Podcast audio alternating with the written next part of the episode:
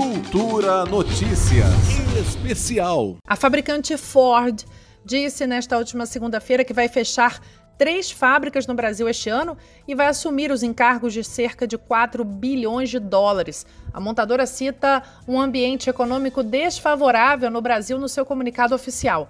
A produção vai cessar imediatamente nas fábricas da Ford em Camaçari e Taubaté, com a produção de algumas peças continuando por alguns meses para sustentar os estoques e vendas de reposição. Funcionários da Ford disseram que a ação é parte da reestruturação global de 11 bilhões de dólares prevista anteriormente pela montadora dos Estados Unidos, da qual ela representou 4,5 bilhões até o terceiro trimestre de 2020. As ações da Ford fecharam com mais de 3%.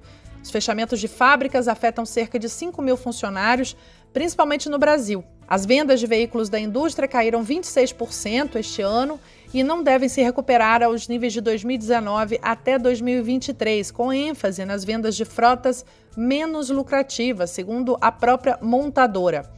Os funcionários da Ford disseram ainda que o fechamento da fábrica faz parte da estratégia da empresa para atingir 8% de margem operacional global. A Ford, que opera no Brasil há mais de um século, começou a discutir com seus sindicatos e outros sobre as demissões. O Ministério da Economia do Brasil lamentou a decisão da Ford de encerrar a produção no país e disse que reforça a necessidade de reformas para melhorar o clima de negócios. Em Camaçari, no nordeste do Brasil, o sindicato convocou uma reunião emergencial nas portas da fábrica no primeiro turno desta terça-feira para se pronunciar sobre a perda de cerca de 4 mil empregos. Os fechamentos marcaram outro recuo da Ford em um mercado em desenvolvimento depois que a empresa sediada em Dearborn, em Michigan, no mês passado, cancelou sua joint venture automotiva com a indiana Mahindra. Como resultado do fechamento da fábrica, a Ford vai encerrar as vendas na América do Sul do EcoSport, do Ford K e do T4 SUV assim que os estoques foram vendidos. A Ford vai manter a fábrica na Argentina e outra no Uruguai. Juliana Medeiros, para a Cultura FM.